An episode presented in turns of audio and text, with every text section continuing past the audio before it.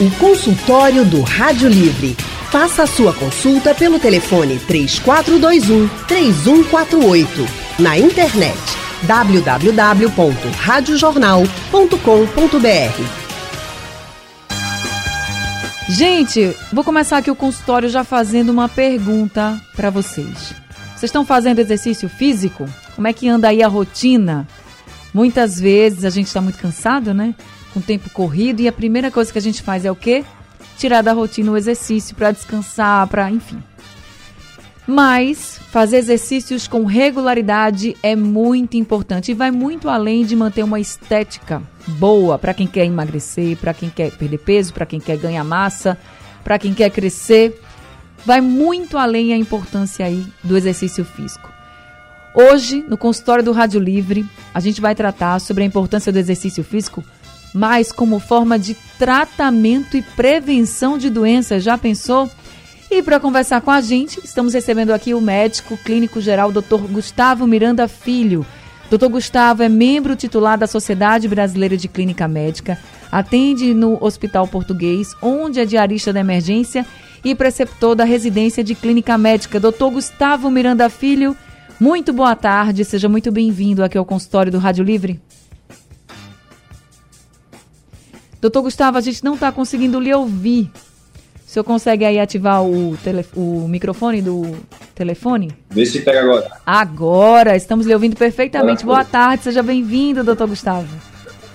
É, eu que agradeço, eu agradeço demais o convite. Desculpa aí os erros técnicos. Não, fique é tranquilo. É um prazer estar aqui com vocês, estar contribuindo para a discussão. Prazer todo nosso, inteiro com a gente também aqui no consultório. Fique tranquilo que essa coisa técnica acontece. Quem também está com a gente hoje é o fisiologista clínico do exercício, Cláudio Barnabé. O professor Cláudio também é profissional de educação física, mestre em ebiatria e professor da Universidade de Pernambuco. Boa tarde, professor Cláudio Barnabé. Seja também muito bem-vindo ao consultório do Rádio Livre. Muito obrigado, Ana. É um prazer estar aqui novamente. É um prazer. É, boa tarde a todos os ouvintes. Muito obrigado. Obrigada também por estar aqui com a gente. Eu já quero dizer aos nossos ouvintes que vocês podem participar mandando mensagens pelo nosso WhatsApp, WhatsApp, pode escrever, pode gravar áudio, fica à vontade, tá? 99147 8520 é o número do WhatsApp da Rádio Jornal. Se preferir conversar ao vivo com o doutor Gustavo e também com o professor Cláudio Barnabé, fica à vontade, é só ligar aqui para a Rádio Jornal. Mas para ligar o número é diferente, é o 3421 3148. Deixa eu começar aqui com o doutor Cláudio. Professor Cláudio, a gente quando fala de exercício físico fala e muita gente pensa muito na estética, né? E a gente já vem quebrando esse paradigma de que exercício físico é importante para a saúde como um todo. Sempre nós falamos, ah, é importante para prevenir, para a gente ter saúde, não ficar doente, enfim. Mas estar doente e fazer parte do tratamento, o exercício físico, para muita gente isso é novidade. Então, o que que o exercício físico faz no corpo para ajudar num tratamento, por exemplo, de uma doença? Maravilha, Anne. É, desde mês de 2017, nós, a ciência é pródiga em publicar artigos científicos mostrando o papel do exercício físico como adjuvante no tratamento de doenças crônicas não transmissíveis, por exemplo. Já são hoje mais de 40 doenças catalogadas onde o exercício físico faz parte da terapêutica, não só da profilaxia, não só da prevenção.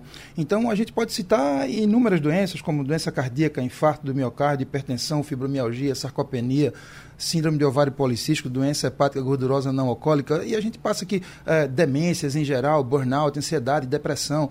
Então, é, o papel do exercício físico atua desde a secreção de substâncias anti-inflamatórias, para o caso das doenças que são anti-inflamatórias, até a neuroplasticidade ou a neuroregeneração uh, de, de, neurônios, então, é, contribuindo assim para evitar as doenças mentais, demências. Então, o exercício físico hoje ele tem um papel importante importante em doenças como a osteoporose, no papel da, da, da, prevenção e da terapêutica também, da reversão do caso da perda dos minerais ósseos.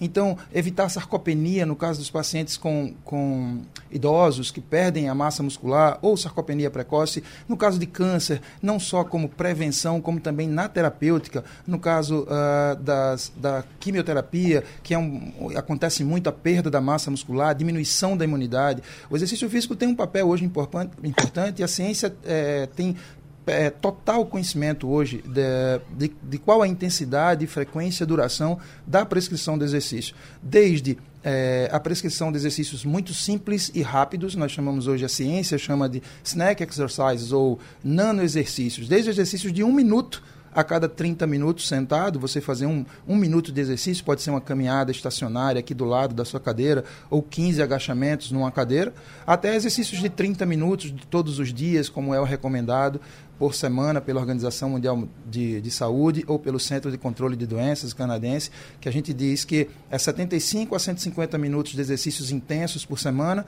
ou de 150 a 300 minutos de exercícios moderados. Então, o exercício físico tem um papel uh, adjuvante hoje, não só coadjuvante, é um papel importante, não só na, na prevenção, como também na terapia de todas essas doenças e tantas outras que a gente deve citar aqui até o final do programa. Tá certo, então deixa eu conversar com o doutor Gustavo. Doutor Gustavo, no seu consultório, seu como clínico geral, também deve receber muita gente com doenças crônicas. E o senhor prescreve também, diz assim, ó, vai se exercitar, porque isso vai te ajudar muito, claro, aliado ao tratamento, vamos dizer assim, medicamentoso, não sei. Mas tem casos de doenças também que o senhor chega a dizer assim, vá se exercitar, porque fazendo exercício você vai melhorar bastante? Com certeza, Anne. Tanto como recomendação geral para a população, né, paciente que vem para a gente sem comorbidades, quanto o paciente com comorbidades também, né. A gente vê é, é muitas vezes é, é, recomendações muito soltas, né, assim, faça exercício, coma bem. Uhum. É importante que o médico oriente o paciente de que, de que tipo ele vai estar apto, de, que, de qual exercício mais preconizado para aquele tipo de patologia. Claro que o professor de educação física, o profissional da educação física vai estar muito mais capacitado para prescrever e dizer é, é, de forma técnica qual é o exercício, né, como fazer o exercício, mas é importante que o médico que acompanha o paciente, né, o médico do paciente, o médico da família, o clínico, enfim, o especialista que está acompanhando aquele paciente, siga e oriente de forma correta. Porque é muito solto a gente dizer faça exercício. O paciente vai querer fazer a preparação de um jogador de seleção. Não é a mesma coisa. Né? É importante a gente estabelecer e individualizar cada cenário que o exercício físico ele se divide em exercício aeróbico e resistido, é, divide em, de acordo com a intensidade, né? Vai muito disso. A gente, de acordo com a capacidade cardiorrespiratória do paciente, ele vai estar mais apto ou não. É, se o paciente tiver alguma restrição física, do ponto de vista mecânico mesmo, ortopédico, né, que a gente fala, ou o cardiovascular em si, vai ter alguma restrição do ponto de vista de intensidade, não, vai conseguir fazer, realizar exercícios mais intensos. É importante a gente nortear nesse sentido, né? O profissional da educação física é, é um, um grande aliado nesse caso, é necessariamente quem vai ditar qual tipo de exercício, como ele vai fazer, mas é importante que a gente trace o perfil do paciente desde a recomendação inicial para o tratamento. É, é, é, o tratamento de exercício físico, de, de, uma forma geral, das doenças crônicas, inclui exercício físico como adjuvante, né, coadjuvante, também como o colega falou, é, é, importante que a gente faça essa, essa distinção. Nem sempre a gente vai conseguir é, abandonar o tratamento medicamentoso se a gente fizer o tratamento não farmacológico de forma adequada, mas muitas vezes a gente pode, sabe? Pode ser um, um, não necessariamente um objetivo tirar o remédio, mas tratar a doença e a gente é, orientar de forma adequada faz parte do tratamento, sim. Que patologia o senhor pode citar aqui, doutor, que o senhor percebeu que teve resultados assim animadores? Quando a gente fala de, de doenças crônicas de uma forma geral, o que, é que a gente mais se preocupa? É mortalidade. O que é que mais mata no mundo? Doença cardiovascular. De uma forma geral, é infarto e AVC. Né? No mundo ideal, não é para isso acontecer, tá? No mundo ideal, onde as pessoas se cuidam, onde a gente trata da saúde como ela realmente deve ser tratada, onde a gente faz medicina preventiva, é, não é para ser infarto e AVC. Porque o infarto e o AVC eles decorrem de patologias que são tratáveis, né? Que se pessoas, é, os fatores de risco para infarto e AVC são hipertensão, diabetes, sedentarismo, obesidade, tabagismo, que são doenças é, tratáveis, né? Você consegue acompanhar e, e controlar essas doenças, mas são doenças controláveis na verdade, a falta de acompanhamento e essas doenças maltratadas é que levam às complicações a longo prazo.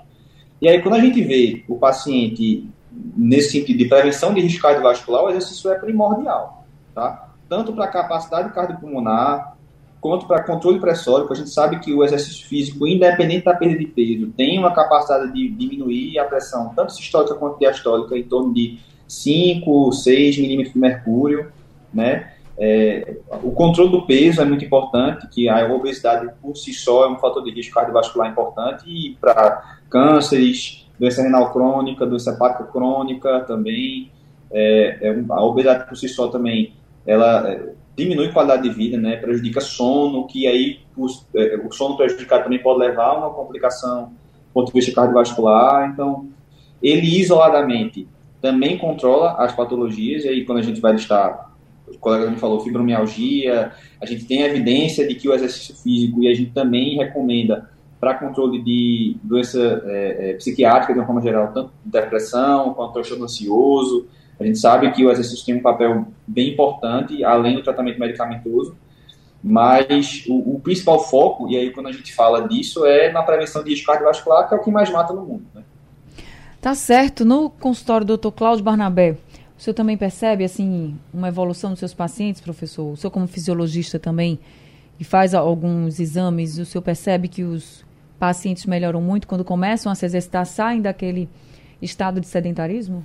Indubitavelmente, Anne. É, corroborando com o doutor Gustavo, essa condição da, da, da prescrição ou orientação muito vaga do exercício, exercício tem posologia, sabe? Ele tem que ser prescrito intensidade, frequência, duração, progressão e o tipo de exercício a ser colocado. O doutor Gustavo colocou muito bem, existem exercícios aeróbios, exercícios de fortalecimento muscular, e tudo isso tem uma indicação da determinada patologia. Você começou o programa de forma muito interessante para nós profissionais de saúde, que é trazendo o exercício físico para a, a lateral do que seria o, o, o, inconsciente coletivo. Exercício para emagrecimento, bumbum na nuca, barriga de tanquinho.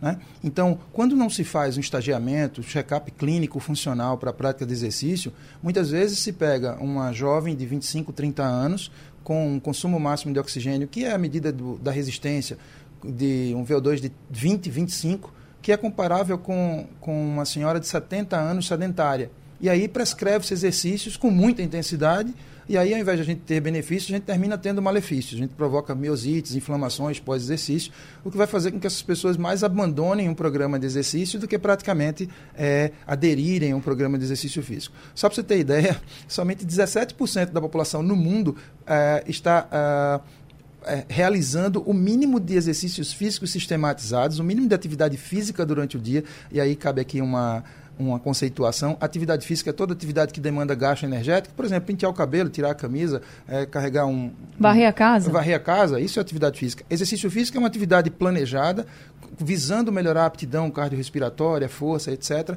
visando uh, longevidade saudável e apta. Né? Não adianta só ser longevo se não, tiver, se não tem aptidão.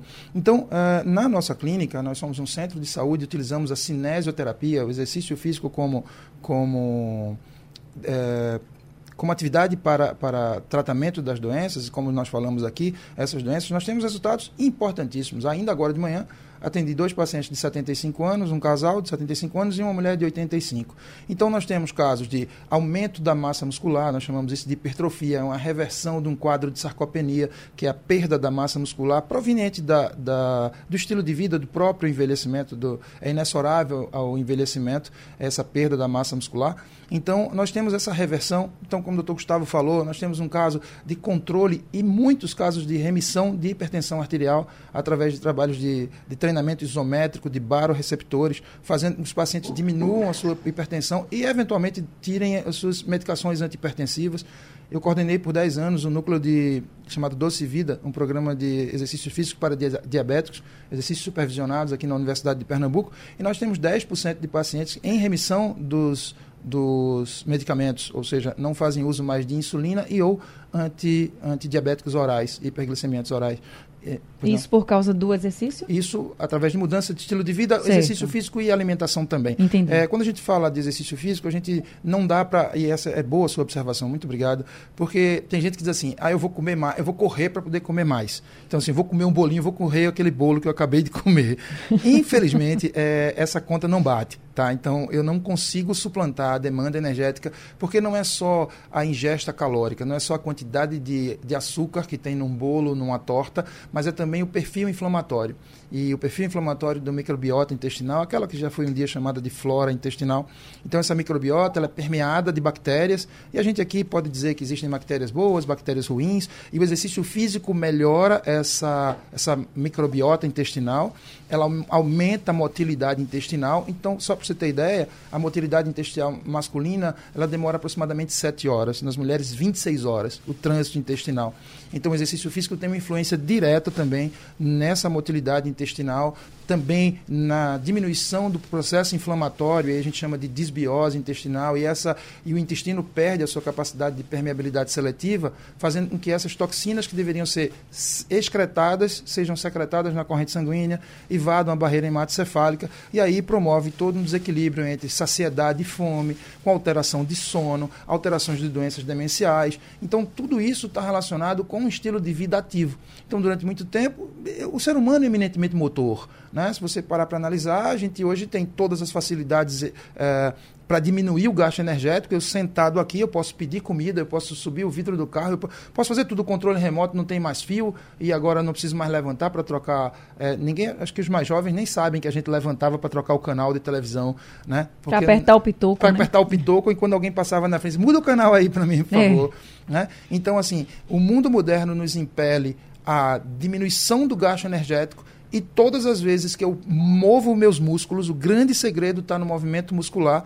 Só para você ter ideia, hoje a ciência sabe que um dos produtos da, do movimento muscular é uma substância chamada adenosina. E essa adenosina vai se acumulando, aumenta a minha pressão de sono, melhora a minha qualidade do sono.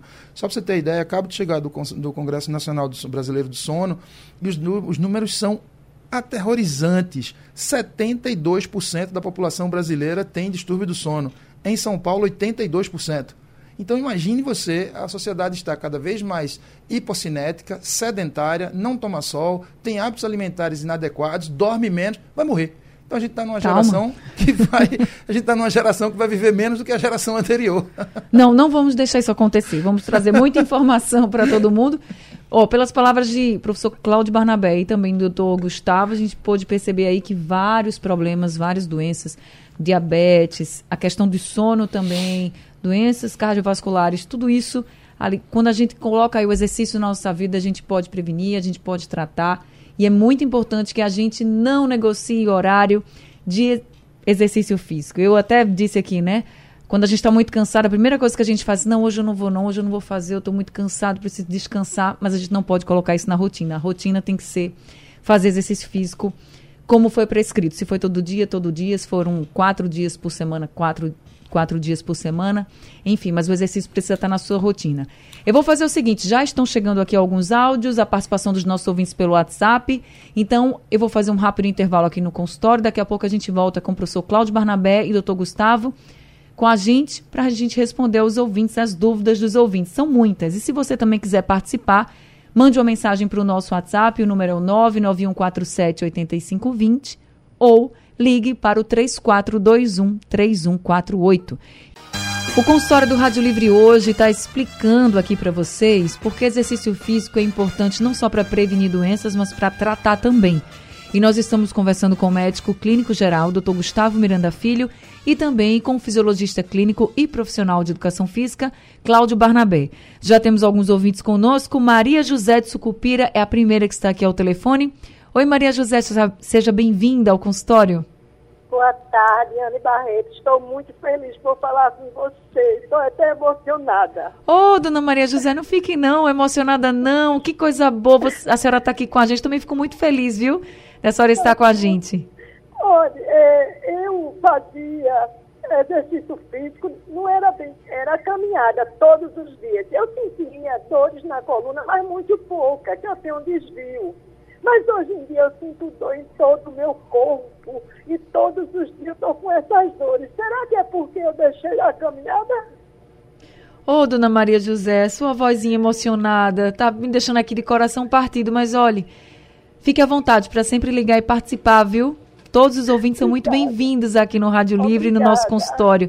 Deixa eu passar então aqui a sua. Como a senhora falou de caminhada e o professor Cláudio Barnabé ele defende muito a caminhada. Então, deixa eu passar para ele aqui. Professor Cláudio, você pode ajudar, Maria José? Sim, na verdade, é, esse caso dela nos leva a uma reflexão bem interessante. É, o exercício per si, ele tem um mecanismo de diminuição dos quadros álgicos, de diminuição da dor. Não necessariamente as dores que ela sente hoje foram é, ocasionadas por ela ter parado de andar. Mas, por exemplo, é, eu não sei a idade dela, ela falou a idade? Não. Então, é, o caminhar per si, eu sou o principal defensor da caminhada, porque a gente tem resultados importantíssimos com relação à longevidade. Só para você ter ideia, a atividade de caminhada por um minuto por dia diminui em 30% as mortes por todas as causas. Então, isso de pesquisas científicas importantes. Então, o que acontece? É, o ato de você caminhar per si já diminui é, essa sensibilidade à dor. Agora, precisa saber qual é o diagnóstico, que dor ela está sentindo agora. Tem uma, uma causa primária essa dor? Essa dor foi só por causa da hipocinesia, porque ela passou a ser sedentária? E por estar, estarmos todos envelhecendo, a partir de um determinado momento, não se concebe as pessoas sem uma atividade de fortalecimento muscular, pois esse fortalecimento muscular inibe as quedas, aumenta a densidade mineral óssea e, consequentemente, diminui a mortalidade por todas as causas. Seria musculação? Também, a musculação é o principal, uh, digamos que é o principal protagonista. Mas os exercícios como pilates, é, ginástica localizada, exercícios funcionais, exercícios com o próprio peso do corpo, a gente chama de calistenia, eles têm o mesmo objetivo de fortalecimento muscular. Eu gosto muito da musculação porque ela é muito democrática, atende a todo mundo, mas é só um dos exemplos dos quais eu citei aqui. Então, só para fechar, não necessariamente as dores dela advieram da falta do exercício, da caminhada que ela estava fazendo, mas se não houver algum outro impedimento, como uh, uma doença cardiovascular, se ela tiver liberação cardiológica para fazer exercício, que volte a caminhar o mais rápido possível. Então, doutora Maria, dona Maria José, também fica a recomendação a senhora procurar um médico, um especialista, para poder fazer a avaliação do seu caso. Foi inclusive o que o doutor Gustavo tinha falado, que precisa dessa orientação. Já que a senhora está sentindo dores, é melhor só procurar também um médico para poder ele orientar melhor, fazer aquela orientação para a senhora, para o seu caso. Mas muito obrigada por ter conversado com a gente. Elton Jorge mandou uma mensagem aqui, uma pergunta para o doutor Gustavo.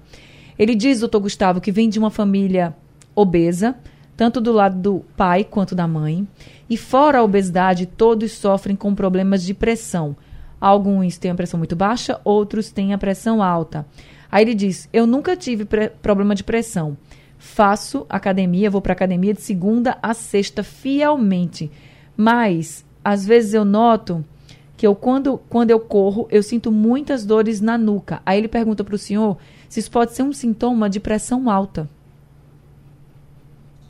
Vê, Sônia, é, é importante que a gente faça, e aí do que eu tinha falado inicialmente. Quando a gente vai orientar exercício físico, e a, na recomendação da OMS isso influencia também, a gente tem que nortear a intensidade desse exercício, tá? O exercício físico de leve a moderado, ele é recomendado de 150 a 300 minutos por semana. O exercício de alta intensidade, ele é recomendado de 75 a 150 minutos por semana. Isso para prevenção de risco cardiovascular, segundo a Organização Mundial de Saúde e a Academia Americana de Cardiologia, American Heart Association, tá? É, isso associado a exercícios resistidos, musculação, duas vezes para adultos e três vezes para é, idosos. Quando a gente tem um paciente que não tem um acompanhamento, não tem é, a avaliação dessa aptidão para realizar esse exercício, ele pode estar fazendo um exercício de uma intensidade que não, não está dentro da capacidade física dele daquele momento, entende? Da capacidade tanto cardiopulmonar quanto da capacidade muscular de uma forma geral. Então, isso pode estar influenciando o resultado e causando sintoma para ele.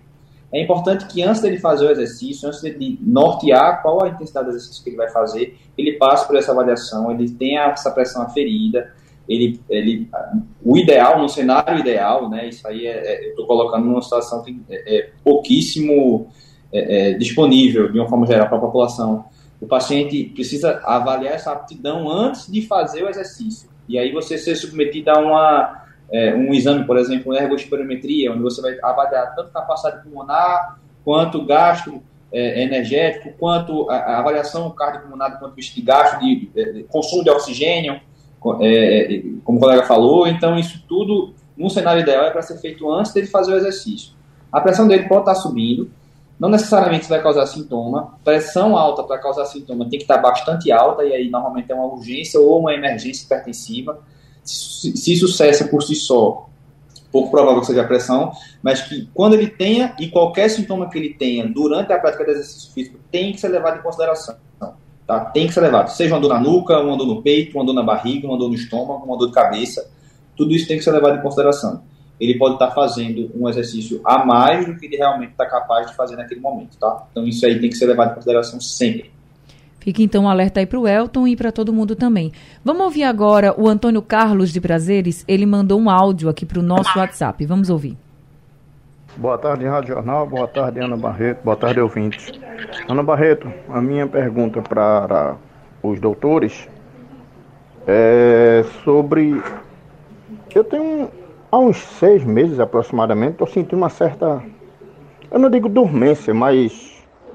É, um certo formigamento na ponta dos pés, tipo nos dedos e mais uns um, um pouquinho para dentro. Isso pode ser algum sinal de a taxa de glicemia alta, algum sinal de diabetes, qualquer tipo de diabetes.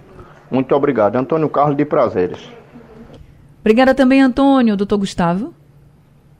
É, Antônio, é importante caracterizar esse teu sintoma, tá? O ideal é que realmente você passe por uma consulta com o médico. Dormência em extremidade, a gente tem que sempre avaliar se ela tem alguma causa vascular, se é alguma falta de suprimento de sangue naquela região, ou se tem alguma causa neurológica. E aí, dentro das causas neurológicas, a diabetes pode sim ser uma causa, tá? É, é, neuropatia periférica, né, que é essa, o principal sintoma se caracteriza com essa dormência, uma dor, é, é, um formigamento ou, ou, alguma coisa desse tipo, é, é, é, um sintoma possível da neuropatia diabética e aí o ideal é que se passe pela avaliação do médico. Como eu disse, essas duas principais causas, tanto vascular, o vaso, a parte de irrigação sanguínea, quanto da parte neurológica também, tá?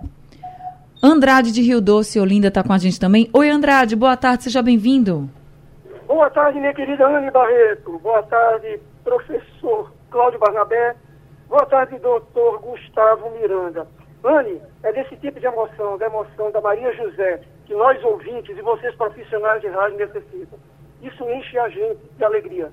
Tá?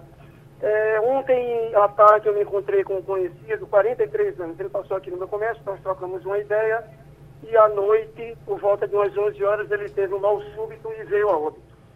43 anos de idade. Não fumante, forte, ativo isso me impactou, Anne.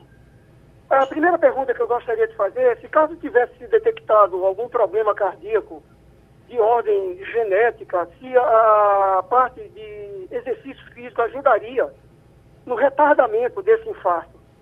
E, Anne, eu queria propor, se possível, um consultório a respeito de infarto de pessoas tão jovens. Sabe, impactou, impactou. Obrigado, queridos. Obrigada, Andrade, também pela sua participação com a gente. Já anotei aqui o consultório, muito válido mesmo, muito obrigada. Eu lamento muito pela sua perda e eu desejo muita força para você e para todos os familiares dele. Eu também já perdi uma pessoa da minha família muito jovem, também com 40 anos, menos de 40 anos, por causa de infarto. Então, a gente está falando aqui de prevenção de doenças. Uma das doenças são que o doutor Gustavo colocou e que o professor Cláudio Barnabé falou também sobre infarto. Se tivesse sido diagnosticado algum risco, professor Cláudio, e ele já tivesse vindo numa numa vida, vamos dizer assim, mais saudável, a gente não sabe, não tem como avaliar. Só que ele era jovem e ele era forte, como o, o Andrade colocou. A gente conseguiria, poderia ter salvo a vida dele? É, uma das funções do exercício físico no, no tratamento das doenças é, cardiovasculares é a reabilitação cardíaca. Existem estratificações para isso, reabilitação de primeiro grau, segundo, terceiro e quarto graus. É, um infarto agudo do miocárdio, um indivíduo jovem, é, um infarto fulminante dessa monta, caso houvesse um screening e tivesse diagnosticado alguma coisa, sim, o exercício físico faria parte de uma reabilitação. Mas para um infarto fulminante como esse, muitas vezes o caso é é, revascularização do miocárdio. Então, o que, o que, que acontece? Na verdade, não tinha nem como saber, como fazer uma análise para saber se esse indivíduo estava à beira do infarto fulminante. Como ele diz, a gente não sabe o caso clínico, a história clínica desse paciente, antecedentes, antecedentes com já infartos agudos em fase mais tenra idade. Então, assim, o exercício físico sim faz parte de programas de reabilitação cardíaca e fases 3 e 4, o exercício físico faz parte disso.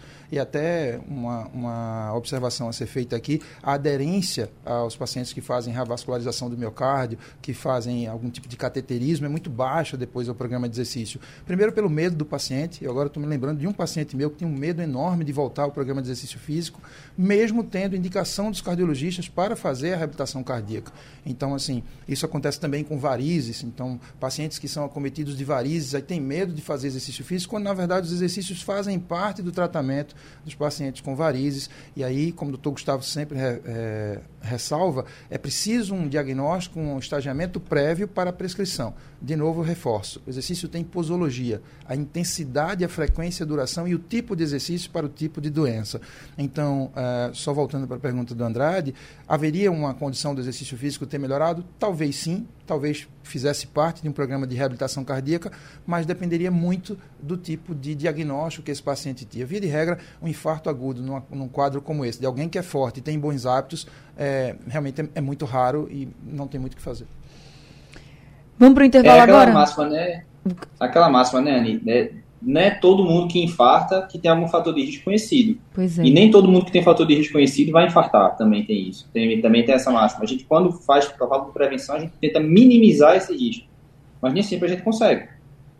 Essa coisa do mal súbito, ele é, é horrível, né? Porque você está aqui bem e daqui a pouco você não está mais. É complicado. Consultório do Rádio Livre hoje falando sobre a importância de exercícios físicos para tratar doenças. E a gente está conversando com o clínico geral, Dr. Gustavo Miranda Filho. Doutor Gustavo, está encerrando aqui o consultório, mas eu queria a sua orientação para dois casos. Quem está com colesterol alto, por exemplo, qual seria aí a indicação de exercícios que o senhor passaria para essa pessoa, para ajudar no tratamento do colesterol, do colesterol alto?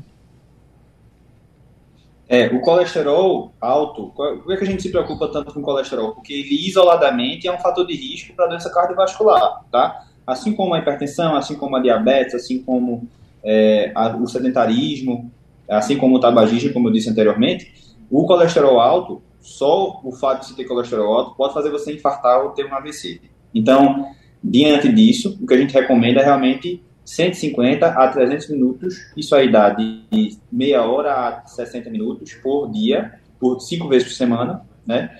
É, de exercício aeróbico. A gente fala de exercício leve a moderado, tá? sempre levando em consideração a intensidade do exercício. Quando a gente vai falar de intensidade, a gente vai, faz, vai falar sobre o quanto de é, requisitado o seu corpo está sendo. A gente tem diversas medidas, diversas formas de avaliar isso. A mais simples dela é a frequência cardíaca. Tá? Aí a gente tem que ver, e aí o professor Claudio vai ter é, muito mais capacidade técnica para falar sobre isso do que eu. A gente vai ter que calcular a frequência cardíaca máxima para aquele indivíduo. Isso aí tem que ser feito realmente por um profissional da educação física. Mas a recomendação geral, 150 a 300 minutos por semana, 30 a 60 minutos por dia, 5 vezes por semana de exercício aeróbico. Para um adulto jovem, duas vezes de musculação já seria suficiente. Para o idoso, três vezes por semana de musculação, pelo menos, tá? Professor Cláudio, isso vale também para quem tem diabetes? Sim. É, diabetes é um pouco mais é, elaborado, porque é mais importante depende do tipo de diabetes. Diabetes tipo 1, insulino dependente, o diabético não insulino dependente. Para ambas as situações, é importante o controle glicêmico. Então, nós trabalhamos com pacientes diabéticos e hoje tem uma facilidade enorme, é, que é a monitoração contínua de glicose. Então, a gente é capaz de determinar a intensidade do exercício pela quantidade de açúcar circulando na corrente sanguínea desse paciente. Então, a gente tem total controle sobre hipoglicemias, eventuais é, complicações de hiperglicemias associadas a uma boa alimentação também. Então, para o paciente diabético, as mesmas recomendações que o doutor Gustavo acaba de dizer, mas do ponto de vista individual, algumas alterações precisam ser realizadas para a prescrição do exercício. Então, gente, fica aqui o alerta para todo mundo. Primeiro, façam exercícios. Não negocie aí os horários dos seus exercícios. Tem horário para fazer exercício. O doutor Gustavo, inclusive, publicou hoje no Instagram dele, eu vi, já curti também. O professor Cláudio também já curtiu essa postagem. Então a gente não pode negociar. Tem que colocar na rotina mesmo. Eu vou fazer exercício nesse horário, encontro horário, não precisa ser muito tempo. Eles já disseram aqui. Não precisa ser muito tempo, meia horinha por dia. Já vai te fazer muito bem e vai fazer bem para a sua saúde. Quero agradecer muito ao doutor Gustavo Miranda Filho, médico clínico geral que atende lá no Hospital Português. Muito obrigada, doutor Gustavo, por esse consultório e por todas as orientações. Eu que agradeço, Ana, agradeço aos ouvintes, agradeço ao professor Cláudio aí. Sempre um prazer estar aqui e Feliz Natal, Feliz Ano Novo para todos. Para o senhor também, seja sempre muito bem-vindo. Professor Cláudio Barnabé, também muito obrigada por esse consultório, seja também sempre muito bem-vindo. Eu que agradeço, Ana, muitíssimo obrigado. Boa tarde a todos que estão nos ouvindo. Um abraço, Gustavo. Um abraço também para todos os nossos ouvintes. O consultório do Rádio Livre está ficando por aqui, o Rádio Livre também. A produção é de Kevin Paz, trabalhos técnicos de Edilson Lima, Sandro Garrido e Elivelton Henrique. No apoio, Valmelo e a direção de jornalismo é de Mônica Carvalho. Sugestão ou comentário sobre o programa que você acaba de ouvir, envie para o nosso WhatsApp 99147 8520.